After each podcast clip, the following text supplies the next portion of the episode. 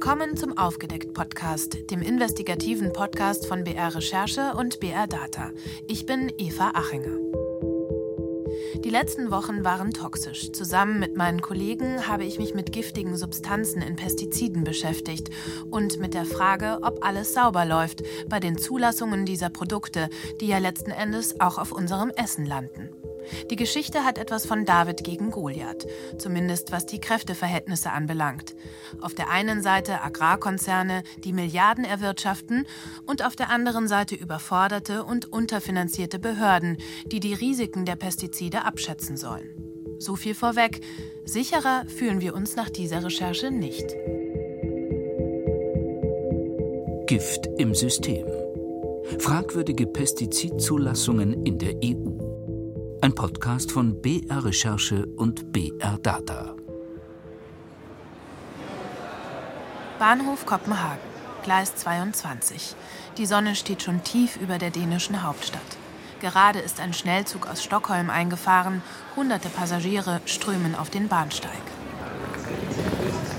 Darunter ist Axel Mie, ein Chemiker vom schwedischen Karolinska-Institut.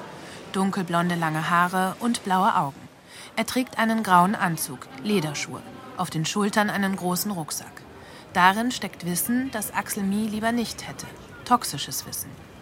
Der junge Wissenschaftler ist auf dem Weg, seinen Kollegen zu treffen, mit dem er eine folgenreiche Entdeckung gemacht hat.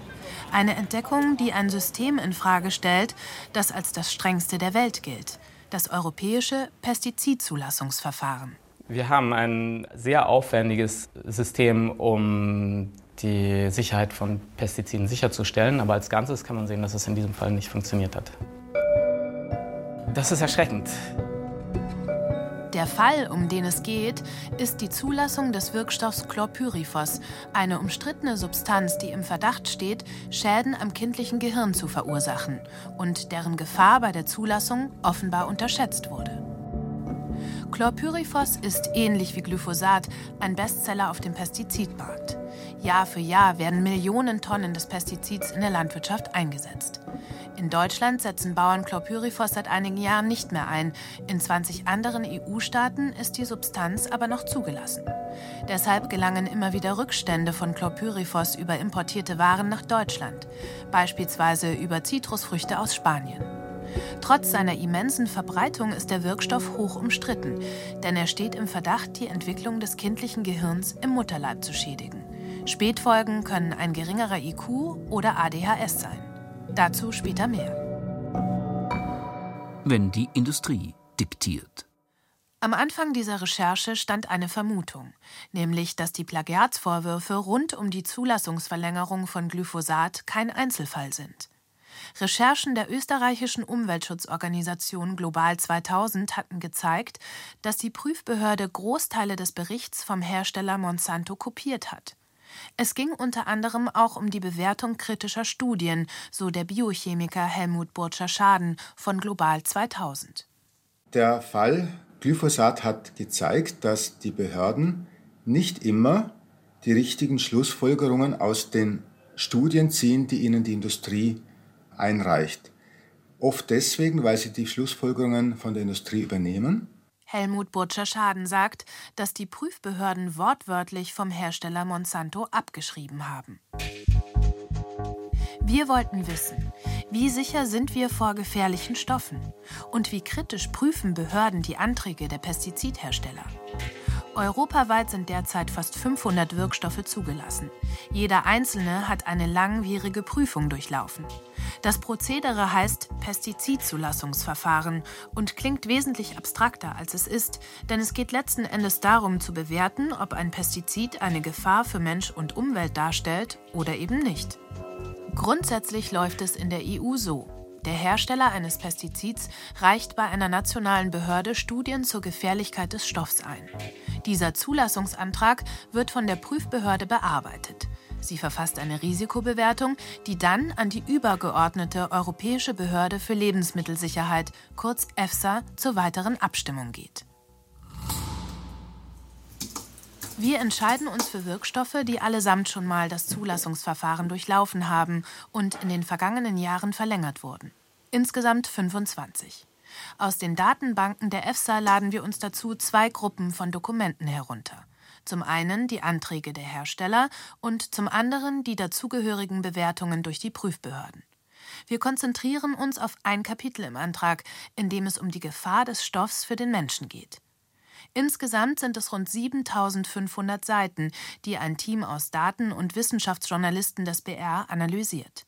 Mithilfe einer Software können wir visualisieren, in welchem Umfang die Prüfbehörden die Angaben der Hersteller übernehmen, sozusagen Copy and Paste betreiben. Wir haben zum Untersuchen von diesen Übernahmen einen Algorithmus programmiert, der jeden Satz und jede Seite praktisch miteinander vergleicht und am Ende haben wir dann praktisch eine Liste von allen Übernahmen. Erklärt Steffen Kühne von BR Data. Das Ergebnis erstaunt. Texte der Hersteller werden großzügig, zum Teil wortwörtlich übernommen. Auf Anfrage des BR zu diesen zahlreichen Übernahmen antwortet die EFSA zunächst schriftlich. Einige Informationen in den Berichten scheinen eins zu eins aus dem Herstellerantrag zu stammen. Das liegt daran, dass es keinen Sinn macht, Texte umzuschreiben oder Tabellen neu zu formatieren, wenn die Behörde sie doch als korrekt eingestuft hat. Nur weil die Behörden kopieren, heißt es laut EFSA also nicht, dass die Herstellerangaben nicht eingehend geprüft wurden. Aber stutzig macht es allemal, denn in den vielen Fällen sind die Übernahmen nicht einmal gekennzeichnet. Es ist also keine Quelle angegeben. Renate L., Wissenschaftsjournalistin im BR, hat die Textübernahmen eingehend analysiert. Sie hat jeweils den Herstellerantrag und den Bewertungsbericht auf zwei Bildschirmen nebeneinander gelegt, um zu sehen, was da eigentlich im Einzelnen kopiert wird. Dann habe ich gesehen, das sind viele technische Details zu den Versuchen, aber in vielen Fällen liest man eben im Bericht auch die Schlussfolgerungen aus den Versuchen. Die Behörden beteuern, dass sie sich das alles ganz genau anschauen und nur übernehmen, was stimmt. Aber ich frage mich, wenn man so tief einsteigt in die Antragstexte und so richtig im Schwung ist mit dem Kopieren, könnte man da nicht geneigt sein, mehr zu übernehmen, als gut wäre? Das ist die Gretchenfrage. Prüfen die Behörden, bevor sie kopieren? Unsere Datenanalyse zeigt, bei über der Hälfte der 25 von uns untersuchten Wirkstoffe wurden sogar Risikobewertungen der Hersteller übernommen, ohne dass klar wird, ob sie von der Behörde inhaltlich überprüft wurden. Wir zeigen unsere Analysen dem renommierten Plagiatsexperten Stefan Weber, der schon den Bericht zu Glyphosat auf Übernahmen von Herstellerangaben geprüft hat. Den Herstellerkonsortien ist diese Praxis natürlich recht. Das ist ja klar. Also ein Hersteller wird keine Urheberrechtsverletzung monieren, weil eine Prüfbehörde kopiert. Im Gegenteil, die sagt, na toll, eine Prüfbehörde, die 70% Copy-Paste macht, kann uns ja nichts Besseres passieren. Ja? Auch mit den eigenen Transparenzansprüchen der EFSA kann diese Praxis kaum vereinbar sein. Denn laut EU-Verordnung ist die nationale Prüfbehörde verpflichtet, eine unabhängige, objektive und transparente Bewertung vorzunehmen. Der renommierte Plagiatsgutachter Weber kommt nach Einsicht in unsere Datenauswertung zu dem Schluss, dass die Behörden sehr großes Vertrauen in die Angaben der Hersteller und ihre Studien zu haben scheinen. Zu Recht? Doppelter Zufall. Am Anfang des Podcasts haben wir den Wissenschaftler Axel Mie kennengelernt, der die Sicherheit des Pestizidzulassungsverfahrens in Frage stellt. In der Lobby eines Kopenhagener Hotels angekommen, stellt er erst einmal den schweren Rucksack ab. Axel Mie ist überpünktlich. Sein Kollege Philippe Grandjean kommt mit der akademischen Viertelstunde Verspätung. Grauweiße Haare, buschige Brauen, runde Brille. Der Prototyp eines Professors. Der renommierte Umweltmediziner von der US-amerikanischen Harvard-Universität ist schwer beschäftigt. Gestern noch auf einem Kongress in Italien, heute Kopenhagen und morgen wieder weiter. Aber hierfür müsse Zeit sein. Das Thema geht jeden etwas an, sagt Philippe Grandjean. Meine große Sorge ist, dass wir derzeit Pestizide nach diesem Schema zulassen. Ein Pestizid gilt zunächst als unschuldig, solange nicht das Gegenteil bewiesen ist, dass die Stoffe giftig sind. Nur weil die Landwirtschaft einige Vorteile davon hat, nehmen wir die kommenden Generationen dafür in Haftung. Denn den Preis dafür zahlen unsere Kinder und die haben offensichtlich nichts zu sagen. Axel Mie zieht einen Laptop aus dem Rucksack und öffnet Dokumente. Vertraulich steht darauf. Zu sehen sind lange Tabellen, Texte, Daten. Es ist eine Studie zur, jetzt wird es kompliziert, neurotoxischen Wirkung von Chlorpyrifos. Sie untersucht, wie Chlorpyrifos die Entwicklung des Gehirns beeinträchtigt. Der Hersteller, ein amerikanischer Agrarriese namens Dow AgroSciences, hat die Studie Ende der 90er selbst in Auftrag gegeben. Sie war Teil der Unterlagen, die bei den europäischen Zulassungsbehörden zur Prüfung auf den Schreibtischen gelandet sind. Bis vor wenigen Monaten hatten nur der Konzern selbst und Behörden vollen Einblick in die Daten. Die Studie ist umfassend, es sind ungefähr 1000 Seiten. Und die Daten sind natürlich auch umfassend analysiert worden, aber es fehlt an einer Stelle eine entscheidende Analyse, die wir jetzt nachgeliefert haben. Mit viel Geduld und mit Hilfe des schwedischen Informationsfreiheitsgesetzes ist es Axel Mie und Philippe Grandjean gelungen, Zugang zu der nicht öffentlichen Herstellerstudie zu bekommen. Und diese Rohdaten, das sind vor allem Messungen an Versuchstieren, nochmals zu analysieren. Allerdings kommen die beiden Wissenschaftler mit derselben Datengrundlage zu einer anderen Schlussfolgerung als der Hersteller. Die übergreifende Schlussfolgerung von dieser Studie des Unternehmens ist, dass es keinerlei Effekte von Chlorpyrifos auf die Entwicklung des Nervensystems gibt. Und mit der Analyse, die wir jetzt nachgeliefert haben, scheint es so zu sein, dass sowohl bei der niedrigen als auch bei der mittleren und auch bei der hohen Dosis solche Effekte vorhanden sind. Und davon ist nichts zu finden in der Zusammenfassung. Das ist äußerst problematisch. Dazu sind diese Studien da, um diese Art von Effekten zu entdecken. Wichtige Schlussfolgerungen sind einfach weggelassen worden. Der Stoff könnte also gefährlicher sein, als der Hersteller in seiner Studie angibt. Was Mie und Grandjean entdeckt haben, ist äußerst brisant, denn Herstellerstudien bilden das Herzstück des Zulassungsverfahrens. Es sind mitunter die wichtigsten Informationen für die Prüfbehörden, die entscheiden müssen, ob ein Pestizid zugelassen werden kann oder eben nicht, wenn es eine Gefahr für Mensch und Umwelt darstellt. Und Chlorpyrifos wurde trotz dieser offenbar fehlerhaften Angaben in der Herstellerstudie im Jahr 2006 europaweit zugelassen. To me it is shocking es ist einfach schockierend herauszufinden, dass sich die Behörden bei der Zulassung von Chlorpyrifos auf eine fehlerhafte Studie verlassen haben und dass auf Grundlage dieser fehlerhaften Annahmen ein giftiges Pestizid zugelassen wurde, das sich nun als ein großer Risikofaktor für die Entwicklung des kindlichen Gehirns herausstellt. Ich finde das einfach schockierend. I find that shocking. Nach unseren Recherchen haben die Prüfer den mutmaßlichen Fehler in der rund 1000 Seiten starken Studie nicht entdeckt. Dabei sind die Behörden bei der Zulassung angehalten, auch die Rohdaten der Herstellerstudien zu prüfen.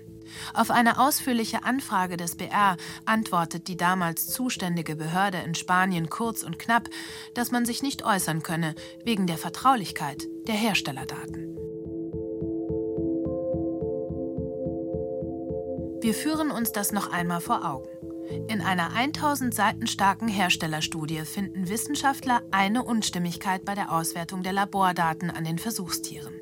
Das wiederum ist nur ein Bruchteil von dem, was so ein Zulassungsantrag umfasst. Das können Hunderttausende Seiten sein. Axel Mie und Philippe Grandjean haben im wahrsten Sinne des Wortes eine Nadel im Heuhaufen gefunden. Ich würde sagen, das ist in der Forschung wie im Leben. Manchmal spielen Zufälle eine entscheidende Rolle. Ich hatte einen konkreten Verdacht aus der unabhängigen Forschung und dem bin ich dann nachgegangen. Aber da waren viele Zufälle dabei. Ja. Axel Mie hatte schon im Jahr 2013 einen ersten Anlauf gemacht und sowohl bei der EFSA als auch bei der zuständigen schwedischen Behörde Zugang zu der besagten Studie von Dow AgroSciences inklusive Rohdaten beantragt. Er sagt, er habe nie eine Antwort bekommen. Gute fünf Jahre geht er mit seinem Verdacht schwanger, dass bei der Zulassung von Chlorpyrifos etwas faul ist. Anfang 2018 versucht er es noch einmal bei den schwedischen Behörden. Vielleicht ein anderer Sachbearbeiter? Ein besseres Timing? Er weiß es nicht. Aber dieses Mal bekommt Mi die komplette Studie samt Rohdaten. Das ist aber ungewöhnlich und das dauert natürlich eine Weile. Ich kenne bisher kein Beispiel. Hoffentlich wird es ein Präzedenzfall für die ganze EU. Es ist natürlich wichtig, dass diese Studien vollständig inklusive allen Teilen und allen Rohdaten auch für externe Begutachtung zur Verfügung stehen. Unbezwingbare Datenmengen. Dow AgroSciences hat also bei den Behörden eine Studie zur Gefährlichkeit von Chlorpyrifos eingereicht, die das Gesundheitsrisiko des Stoffs offenbar verharmlost. Und das, obwohl Hersteller laut EU-Verordnung verpflichtet sind, alle Angaben korrekt und nach besten wissenschaftlichen Standards zu machen. Vielleicht ist Dow AgroSciences bei der Auswertung der Rohdaten ein Fehler unterlaufen. Oder war es Absicht? Sollten Risiken versteckt werden? Der Wissenschaftler Axel Mie will nicht spekulieren, aber so viel steht für ihn fest. In diesem konkreten Fall ist es offensichtlich, dass wichtige Effekte durchs Raster gefallen sind, einfach nicht entdeckt worden sind. Unabhängig davon, was im Fall von Clopyrifos jetzt tatsächlich passiert ist, ist es offensichtlich, dass es möglich ist, Sachen an einzelnen Stellen in Studien zu verstecken und die sehr schwer wiederzufinden sind. Der Hersteller Dow AgroSciences lässt alle konkreten Fragen zur Studie unbeantwortet.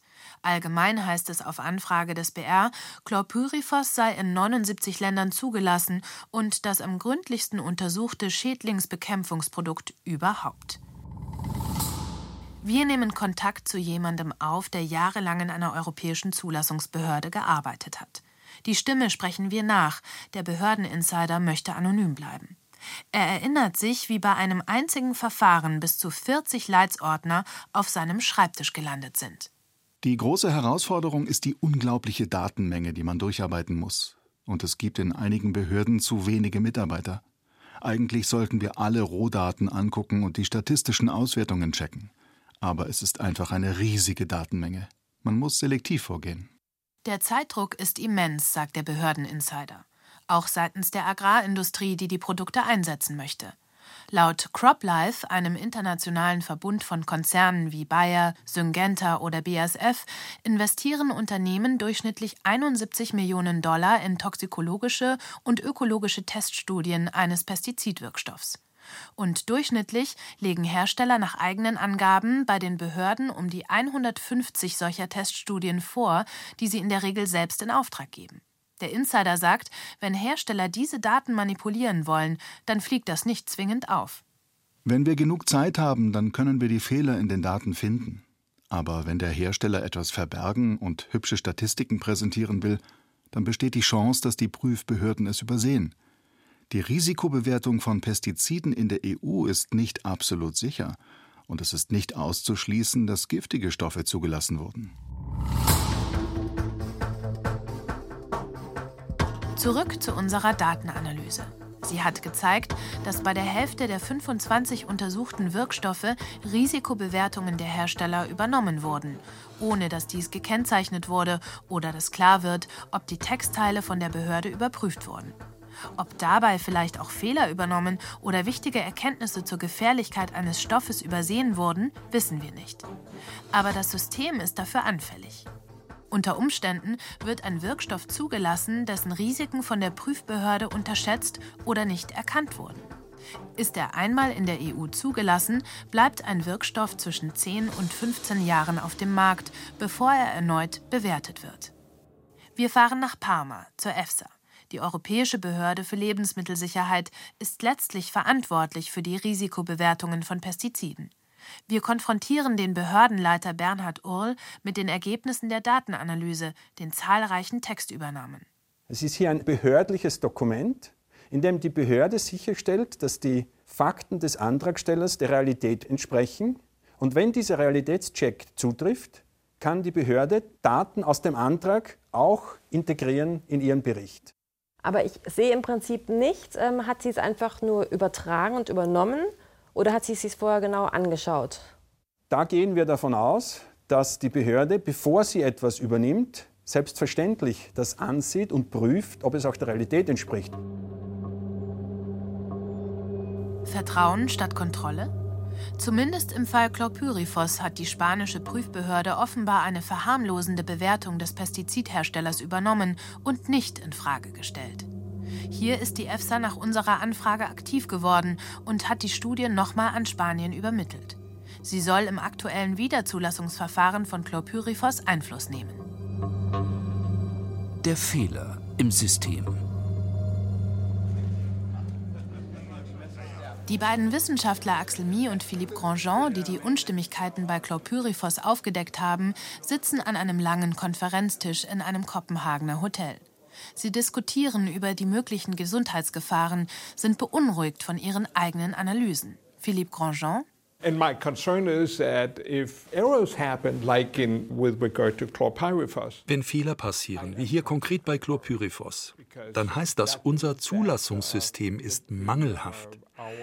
Und das erschüttert mein Vertrauen, dass wir die Bevölkerung und insbesondere schwangere Frauen und die Entwicklung des kindlichen Gehirns wirklich schützen können.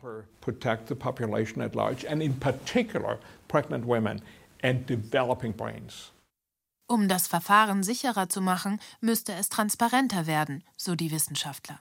Ich finde es wichtig, dass alle diese Studien inklusive aller Rohdaten ohne Ausnahme zugänglich sind für externe Begutachtung. Bislang bleiben die Rohdaten der Herstellerstudien aber meistens geheim. Das könnte sich ändern. Der sogenannte PEST-Ausschuss, ein Sonderausschuss des Europäischen Parlaments, hat in den vergangenen neun Monaten Handlungsempfehlungen erarbeitet, wie das Pestizidzulassungsverfahren transparenter werden könnte. Ein Vorschlag sieht auch die komplette Veröffentlichung von Herstellerstudien vor. Der EVP-Abgeordnete und Ausschussberichterstatter Norbert Linz lehnt eine vollständige Veröffentlichung der Herstellerdaten allerdings ab.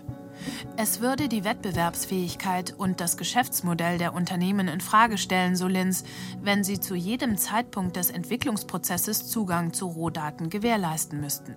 Anders sieht das die SPD-Abgeordnete Maria Neuchel, die ebenfalls Mitglied im PEST-Ausschuss ist.